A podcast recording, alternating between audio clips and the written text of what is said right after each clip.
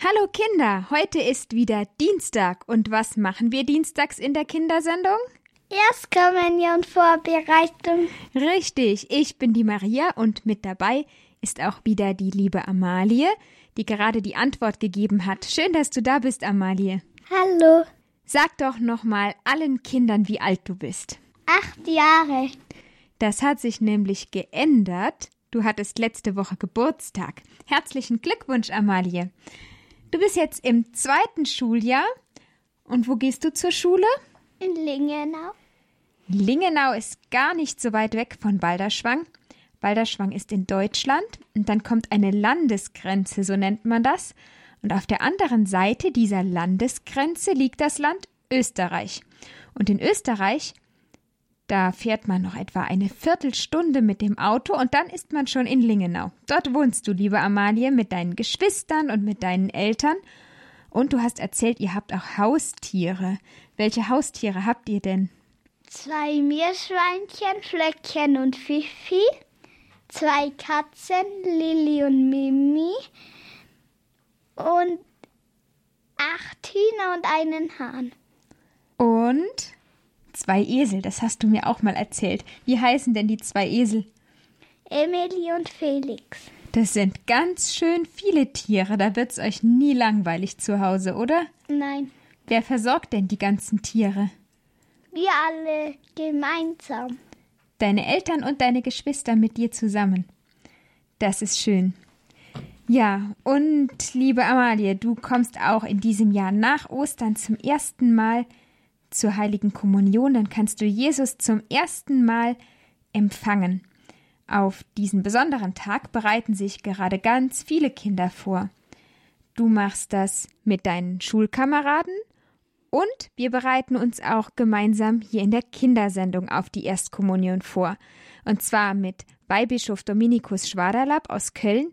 Der hat Briefe geschrieben, zuerst eigentlich an seine beiden Großnichten, Paula und Letizia, bevor die beiden zur Erstkommunion gegangen sind, aber extra für uns liest er jeden Dienstag einen dieser Briefe vor.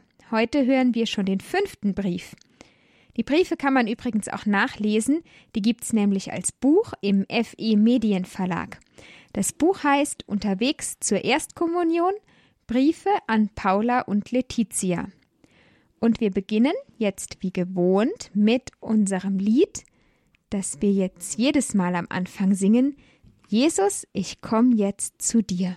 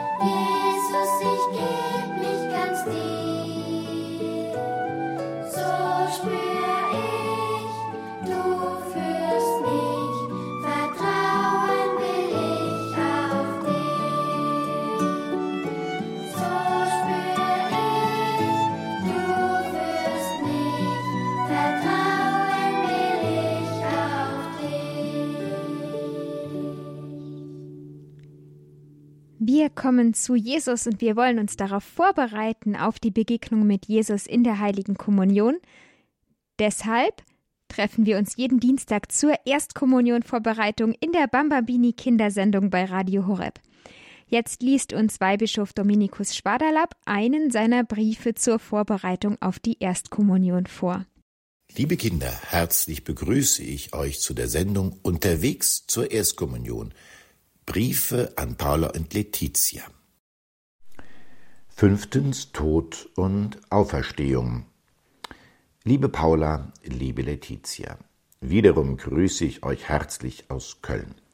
Beim letzten Mal habe ich euch etwas geschrieben über das Gespräch mit Jesus, über das Gebet, wie wichtig es doch ist, dass wir Freunde miteinander reden. Deshalb sollten wir auch immer wieder lernen und üben, mit Christus zu reden. In diesem Brief möchte ich noch einmal zurückkehren zum öffentlichen Leben Jesu. Ich habe euch ja bereits einiges geschrieben über seine Worte, seine Wunder und was sie bedeuten sollen. Nun hat Jesus so viel Gutes getan und die Menschen gelehrt, einander zu lieben. Ja, er hat sogar gesagt, wir sollen nicht nur unsere Freunde lieben, das tut jeder, sondern auch die, die nicht gut zu uns sind, unsere Feinde. Trotz alledem, ihr wisst das ja, ist Jesus gekreuzigt worden, ist er grausam gequält und umgebracht worden. Wie ist es dazu gekommen? Zur Zeit Jesu gab es in der Hauptstadt von Israel in Jerusalem einen riesigen Tempel. Dort versammelten sich die Gläubigen zum Gebet und die heiligen Schriften des Alten Testamentes wurden dort vorgelesen und den Leuten erklärt. Die dies gemacht haben, nannte man Schriftgelehrte. Dazu gab es noch andere Gruppen, die besonders religiös waren, so zum Beispiel die Pharisäer. Im Neuen Testament werden sie immer wieder erwähnt. Sie wollten ganz genau die vielen Gesetze und Vorschriften, die es damals im Judentum gab, erfüllen. Anführer dieser Gruppen waren die sogenannten hohen Priester. Sie waren auch die obersten Richter in allen Streitigkeiten, die den Glauben betrafen. Diese Obersten wollten Jesus einfach nicht glauben.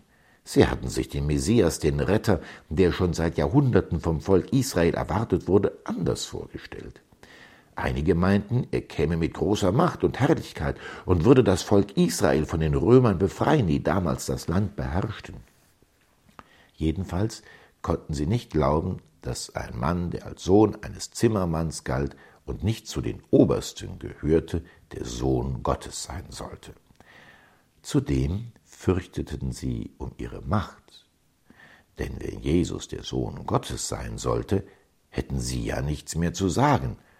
Nun gab es aber sehr viele Menschen aus dem Volk Israel, die Jesus glaubten. Die Lage spitzte sich immer mehr zu, und deshalb beschlossen sie, Jesus zu töten. Das wollten sie am liebsten möglichst heimlich tun, damit das Volk nicht aufgebracht würde, und so suchten sie nach jemandem, der Jesus verraten würde, damit sie ihn heimlich festnehmen und verurteilen konnten. Wisst ihr, wer das war, der Jesus verraten hat? Es war einer der zwölf Apostel, der engsten Freunde Jesu. Dem versprachen der hohe Priester und seine Leute Geld, dreißig Silberstücke, wenn er ihn verraten würde. Judas, so hieß der Apostel, tat das. Warum er das tat, ist schwer zu sagen. Vielleicht meinte Judas auch, dass Jesus mit Gewalt das Volk von den Römern befreien würde. Und wenn er einmal verhaftet wäre, dann würde er seine Macht zeigen, damit alle Leute sehen, er ist der Sohn Gottes. Doch Jesus wollte das gar nicht. Er wollte keinen Krieg gegen die Römer führen. Jesus wusste, dass man ihn umbringen wollte, und freiwillig wollte er das ertragen, was man mit ihm vorhat. Freiwillig hat er den Verrat, die Verurteilung und seine Kreuzigung ertragen und ist gestorben. Aber das war nicht das Ende. Am dritten Tag ist er auferstanden von den Toten. Er hat den Tod besiegt, weil er nicht nur Mensch, sondern auch Gott ist. Die Bosheit der Menschen und ihre Hartherzigkeit haben ihn in den Tod getrieben, aber er hat sich stärker als alle Bosheit und Hartherzigkeit der Menschen erwiesen. Er hat damit gezeigt, Gott ist stärker als Tod und Sünde. Jesus hat dies für euch und für mich und für alle Menschen getan. Dadurch ist er auch für uns in den Tod gegangen. Und der Tod ist nicht das Ende, sondern es wartet der Himmel auf uns. Und dadurch hat er auch euch und mir und allen Menschen die Kraft geschenkt, stärker als das Böse zu sein, wirklich gut zu sein. Deshalb ist für uns Jesu Tod und Jesu Auferstehung das wichtigste Ereignis, das in der Welt stattgefunden hat. Deshalb haben wir auch in unseren Häusern und Wohnungen Kreuze, die uns daran erinnern, was Jesus für uns getan hat. An Ostern feiern wir das ganz besonders. Wir versuchen dann ein wenig nachzuerleben, was in den Tagen von Tod und Auferstehung Jesu geschehen ist. Wie war das nun genauer mit Tod und Auferstehung? Es gab ein großes Fest der Juden, das Pascha-Fest. Das haben die Juden jahrhundertelang Jahr für Jahr gefeiert, um daran zu denken, wie Gott sie aus Ägypten befreit hat.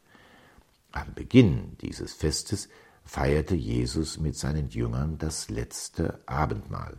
Was es damit auf sich hat, darüber möchte ich euch später noch mal genauer schreiben.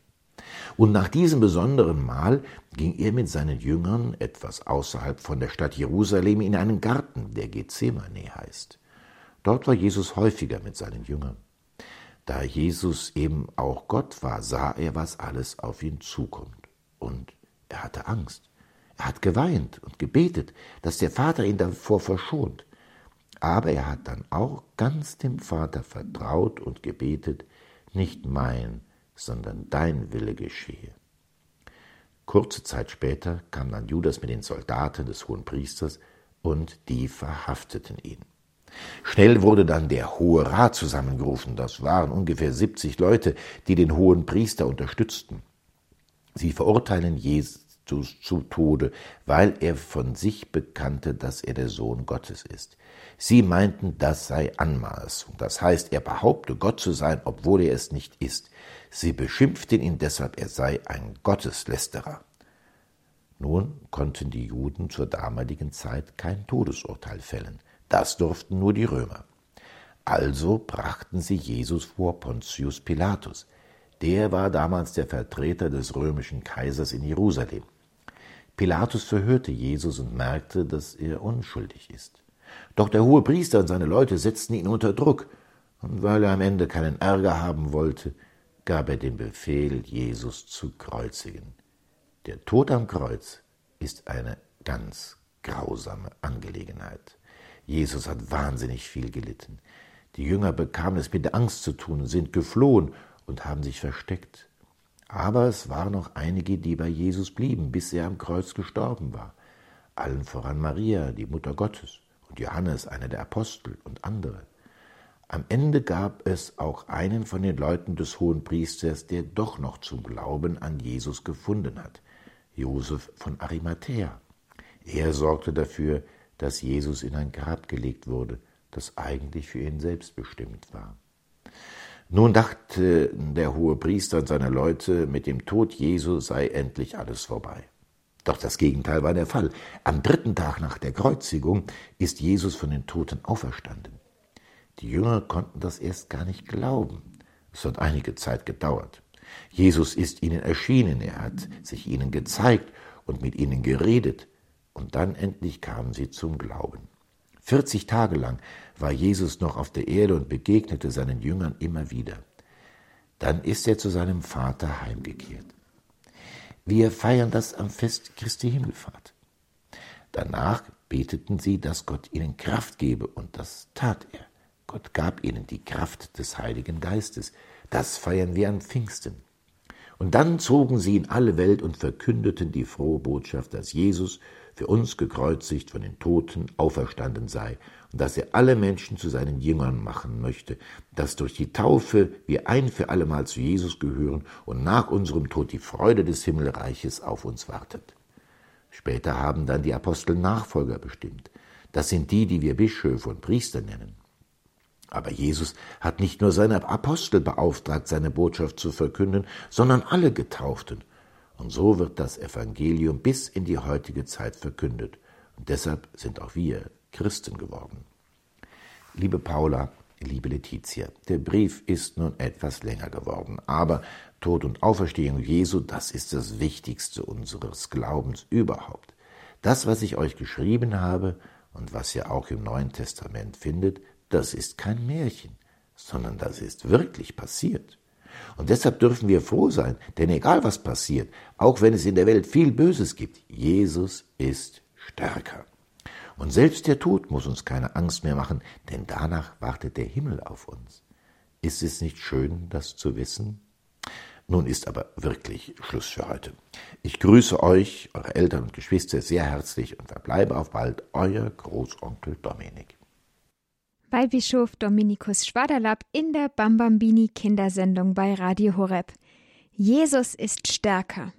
Und selbst der Tod muss uns keine Angst mehr machen, denn danach wartet der Himmel auf uns. Jesus hat den Tod besiegt, weil er für uns am Kreuz gestorben ist. Und dieser starke Jesus, der der aller, allerstärkste ist, der ist unser Freund. Ist das nicht großartig?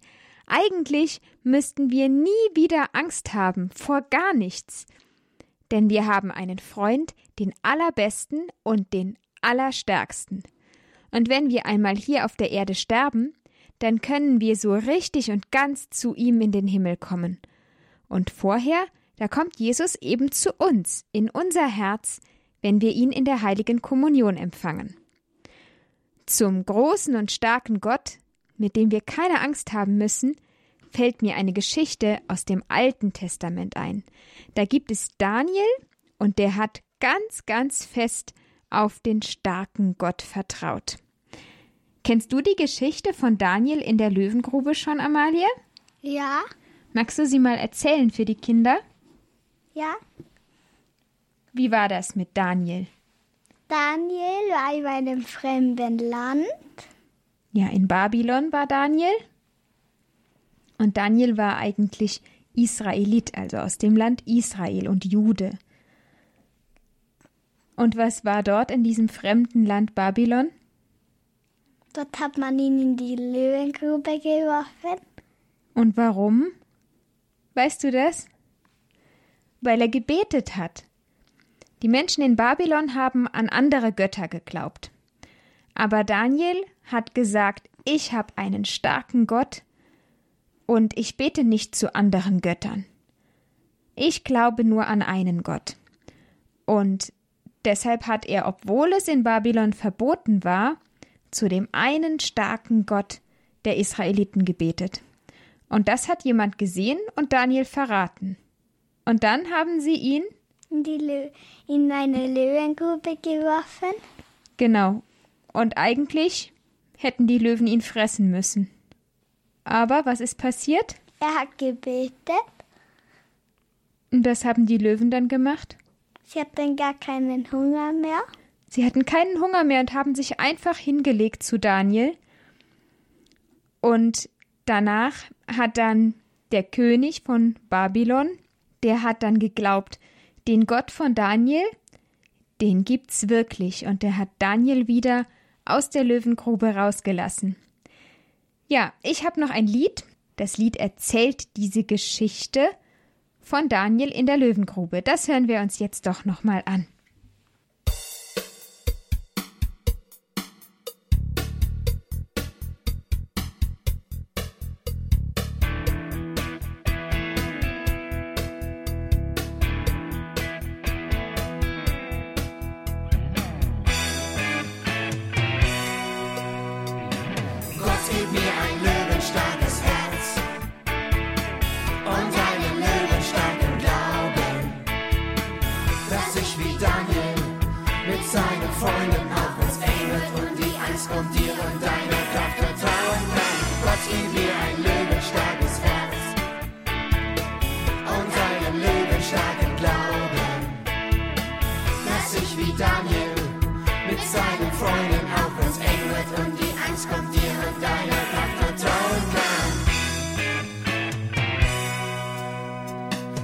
Von zu Hause in einem fernen Land fällt Daniel oft das Glauben schwer. Doch vertraut er mit Freunden auf den einen starken Gott, ihr Gebet hilft ihnen mehr und mehr. Gott gib mir ein löwenstarkes Herz und einen löwenstarken Glauben, dass ich wie Daniel mit seinen Freunden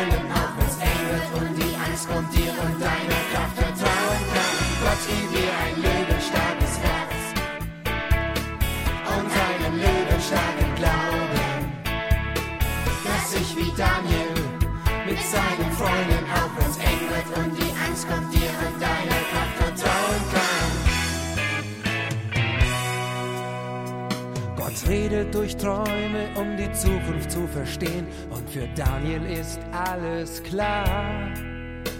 Er lüftet ein Geheimnis und der König muss einsehen, dass ein starker Gott mit Daniel war.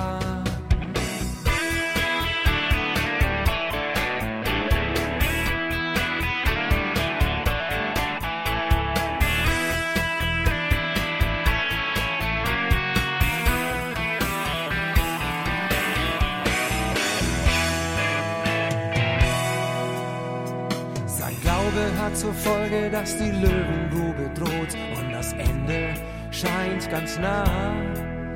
Doch aus Löwen werden Freunde, Gott ist mitten in der Not, er mein stärkster Freund ist da. Gott gib mir ein löwenstarkes Herz und einen löwenstarken Glauben, dass ich wie Daniel mit seinen Freunden auch und die Angst kommt dir und deiner Kraft vertrauen kann. Gott gib mir ein löwenstarkes Herz und einen löwenstarken Glauben, dass ich wie Daniel mit seinen Freunden auch wenn's eng wird und die Angst kommt dir und deiner Kraft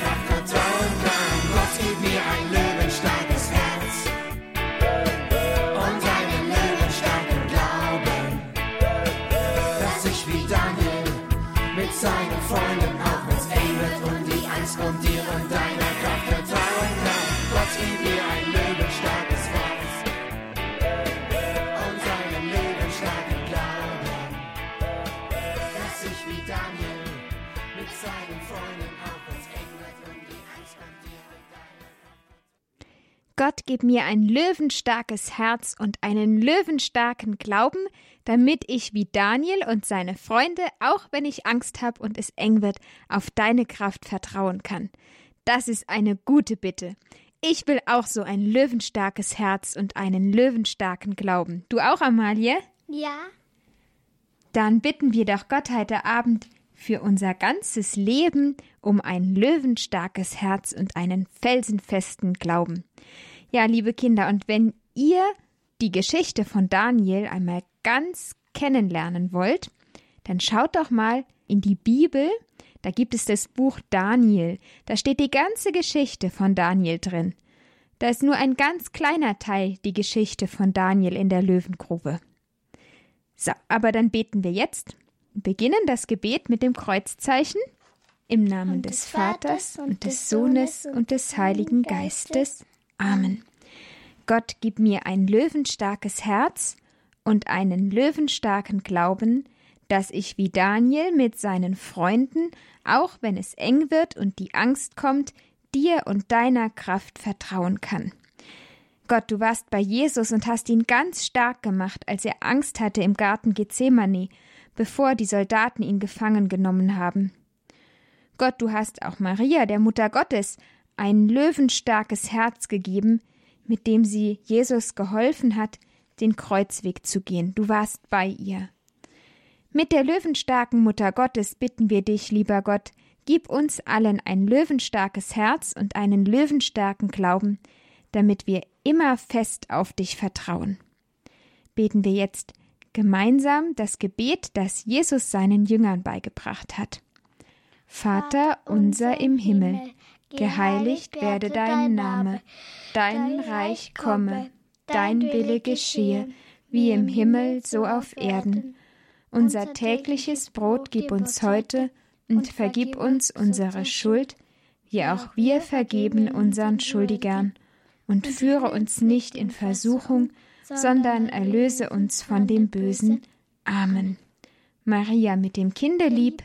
Uns allen deinen Segen gibt. Amen. Im Namen des Vaters Und des Sohnes und des Heiligen Geistes. Amen. Liebe Kinder, es war wieder super mit euch und mit Weihbischof Dominikus Schwaderlapp, Jesus wieder ein bisschen besser kennenzulernen. Nächsten Dienstag machen wir weiter. Amalie, wo können die Kinder die Kindersendung von heute nochmal finden? Im Bambambini Podcast im Internet auf horeb.org. Danke, ja. Dann, liebe Kinder, wünschen wir euch jetzt noch eine gute, gute Nacht und bis zum nächsten Mal. Gott segne euch. Amalie, und Maria. Tschüss. Tschüss.